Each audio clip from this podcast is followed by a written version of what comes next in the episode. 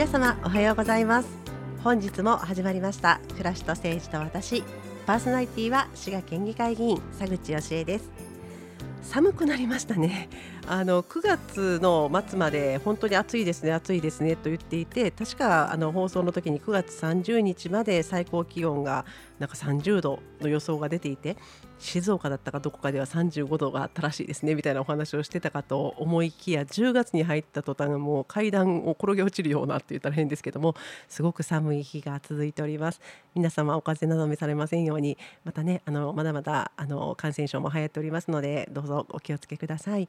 でそんな中ですが9月議会が終わりましてその後、え今私ども滋賀県議会は決算特別委員会というのを開会しております。この決算の委員会って何ですかっていうと皆様からお預かりした大切な予算、まあ、税金を財源とする予算がございますがそれがちゃんと執行されたのか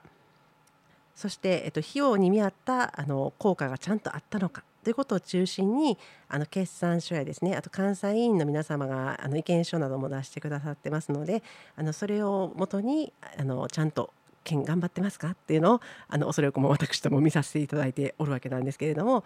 この予算のなんか私昔こう議員になろうと思っていないまま議員になりましてですね単語がわからないということをよく言っていたと思うんですけれどもあのなかなか聞き慣れない言葉がですね並ぶのがまたこの決算特別委員会なんですね。あのちゃんと執行されたかっていうのがありますが繰越免許費とか言ってですね こう事業が来年度に繰り越されますとあの県とかは1年間の予算で運営されているので翌年になりますよっていうこと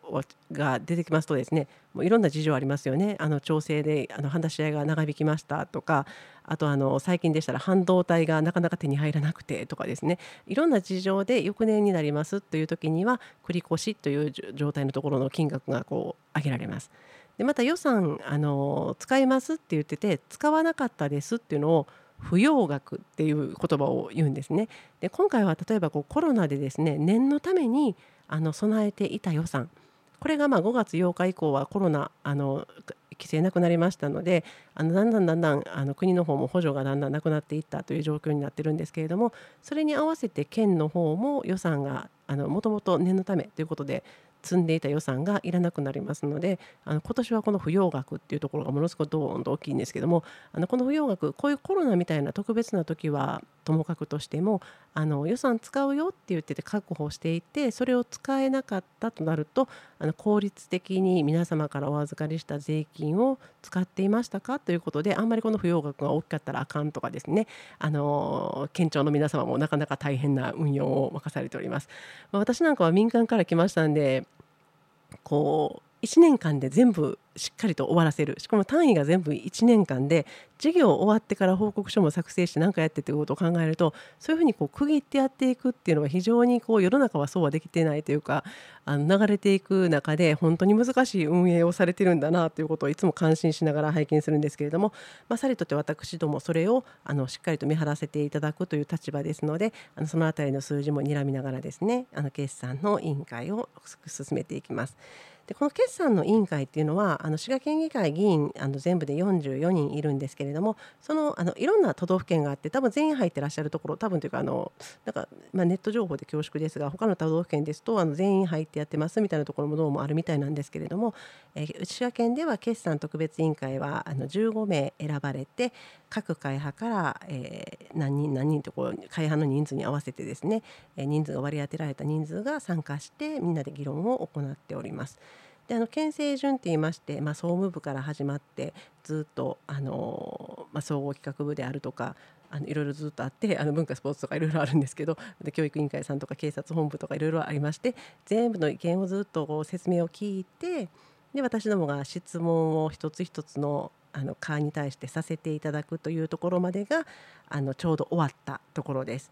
でこれがですね丸4日間ほどこの今週の月火水木と行われてましてで今どんな状態かって言いますとそれらの議論を全部ひっくるめて受けて総括質疑と言われる質疑がなされます。これはですねあの大きな会派だけになりますのであの滋賀県議会ですと2つの会派あの自民党の会派さん自民党さんの会派とあの私どもが所属するチーム滋賀という会派だけが行うんですけれどもこれが、えー、また月曜日10月30日に朝10時から行われます。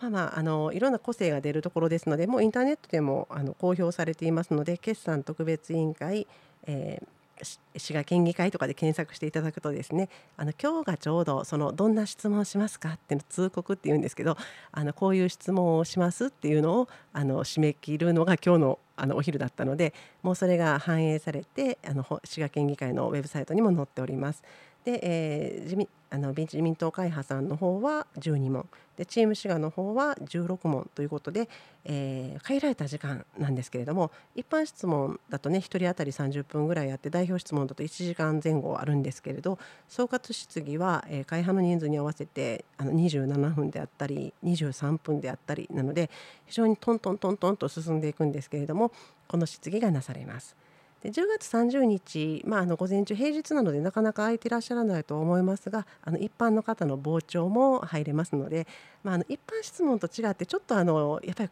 クロートチックって言いますかね。あの淡々とあのちゃんと予算執行されていましたかとかこの成果はどうですかみたいなところが淡々と進んでいきますのであの面白いかというとあの一般質問の方が面白いのかなと思ったり個人的にはしてるんですけれどもこう県議会に、まあ、今私5年目になりましたがあの最初は訳が分からなかった私もですねやっぱりこの決算というものがちゃんと効果が図られてその効果が図られた上で結局まあその後の、えー、事業にどういうふうに生かしていくのかっていうことが次のまあ言ってみた予算の考え方にも関係してくるのであの入ってみたらなかなか面白いなと思っています。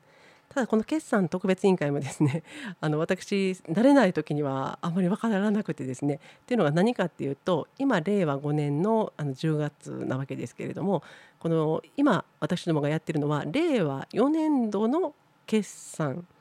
の評価っていうのをやりますのであのちょっと記憶を遡らないといけないわけですね。去年4年平成4年度ですから平成4年度4月から平成5年度3月までの事業の決算ということになるので当然その後も令和5年度に向けてあの県庁はいろんな予算を組まれてその予算をもとに令和5年度の事業が始まってらっしゃってということになってるんですけれども一旦そのことはさておいてですねもう一回記憶を去年の3月ぐらいまでに戻してですねなのでまだコロナの規制があった状況でみたいなところの話になってくるんですけどあのー、そこの事業を判断しなければならないということで慣れないうちはついついなんか令和5年度のことをあの例えばですけど、まあ、今年はさすがに私もそういう勘違いはなかったですが令和5年度のことを一生懸命考えててあ違う違うこれ去年のあの決算だからあの時はとかいうふうにですね考えないといけないというふうになんかまあ議会のあの会議の不思議というかあのそれにさらされていた1年目2年目が懐かしく思い出されております。でこういったものをあの本当にこう難しいなと思うのは今申し上げたみたいに決算の特別委員会は15人だけ一部行くんですね。であのチーム志願の県議団の会派はあの政調会といいまして代表質問を練るチームとこの決算のあのあの特別委員会に臨むチームとって分かれて取り組むんですけれどもこれもあの会派さんによってもいろいろバラバラです。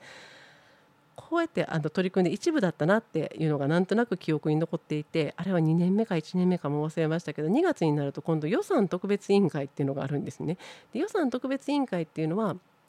あの決算と違ってあの実は全員入るんですがそのそのことがなんか一瞬混同されてですね予算特別委員会は全員入るんでしたっけ？とかあの決算特別委員会は全員じゃなくてあの私は今年は入るんでしたっけ？入らないんでしたっけ？っていうのをですねベテラン秘書さんに一生懸命聞きながらあの取り組んでいた1年目2年目がよく思い出されます。でこれもまたあの決算ですとね今あの先ほど9月議会が終わりましたって言ってから決算の委員会が設置されて決算の委員会に入るんですけれども予算の場合はですね2月議会の真ん中らへんというかもう終わりらへんに2月議会始まりましたいつものように代表の代表質問がありましたで個人の一般質問が終わりましたっていう後に議会の最終採決の前に予算の委員会が開かれます。でその予算の委員会もあの決算特別委員会っていうのはちょっと議員室っていうあの議会議場とは別の部屋でやるんですけれどもあの予算特別委員会は名札は違うんですがあの県議会であの私だったらあの16番作地教えというかじゃんとこう上がる名札があるんですけども予算のと委員会はちょっと違って新しく作られたこう三角のこう角が上になって三角でパタッと立てる名札が作られてましてですねその予算特別委員会っていうのの用の名札があるんですけれど同じ滋賀県議会の議場で開かれてで説明とかもあの特段その決算だった後説明していかれるわけですけどもそうじゃなくってまるで一般質問のように、えー、議場で各手上げ方式ですけど質問したいと思った議員があの質問をしていくっていう形になるので あの同じような名前ではあるんですけれども全然委員会の設置の方式もあの時期も違っているというのがあります。まあ、あのまた今度2月になってきたら予算特別委員会の模様なんかもお伝えしたいと思うんですけれどもなので結構ねあの2月の議会は一般代表質問やって一般質問やってでやりたい人は予算の特別委員会の質問やってっていう形でバタバタバタバタバタバタとあの普段より長い割にはものすごくバタバタしながら終わっていくんですけれどもま決算特別委員会はそういう意味ではもう決算特別委員会だけに集中できますし期間もあのギュッと短縮されてされてますのであのなんとなくこう落ち着いてできるかなという感じですねただまああの朝から晩まで会議がありますのであの聞いてるのがしんどいとかはひょっとしたらあるのかもしれないんですけれどももう佐口はですねあのオンライン研修会とかに出過ぎましてもう3つ4つ立て積み当たり前みたいな生活になるとですね 決算特別委員会が10時からだいたい夕方4時ぐらいまでなんですけど全然なんか聞いてられるみたいになってしまいましたね変な体になっております。またあのもしよろしければぜひ10月30日10時から、えー、滋賀県議会にお越しいただきましたらあの決算特別委員会あの傍聴いただけますので、えー、どうぞお越しください。でもしお越しいただけましたらですね FM を聞いてますとかいうふうに声をかけていただけましたらあの青いワンピースで座っておりますのでただ青い服の方何人かいらっしゃいますので あのちょっと気をつけていただきつつ名札もつけておきますのでもし見かけたらお声などかけていただけましたら幸いです。さあいよいよ終わりの時間が近づいてまいりましたね。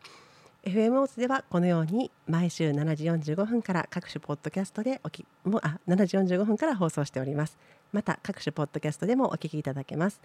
アプリ FM プラプラから簡単にメッセージも送っていただけますのでもしスマホなどお持ちの方はぜひ FM プラプラをダウンロードなさってみてください。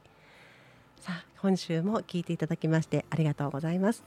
えー、お休みの方もお仕事の方も学校の皆さんもどうぞ良い週末をお過ごしください。私佐口もですねあの今週はちょっとお祭りなんかもあるということで行かせていただいたりしようかなと思っております、まあ、実はこうやって話している今もですねあの総括質疑の担当をしてくださっているうちの会派の先生はですねあの県の皆さんと打ち合わせをしていただいてて大変感謝感激といいますかあのお任せしていて申し訳ないなと思いつつあのまた月曜日私も議論にしっかりと参加していきたいと思います。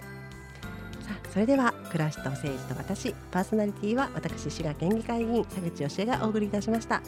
また来週お目にかかりましょう。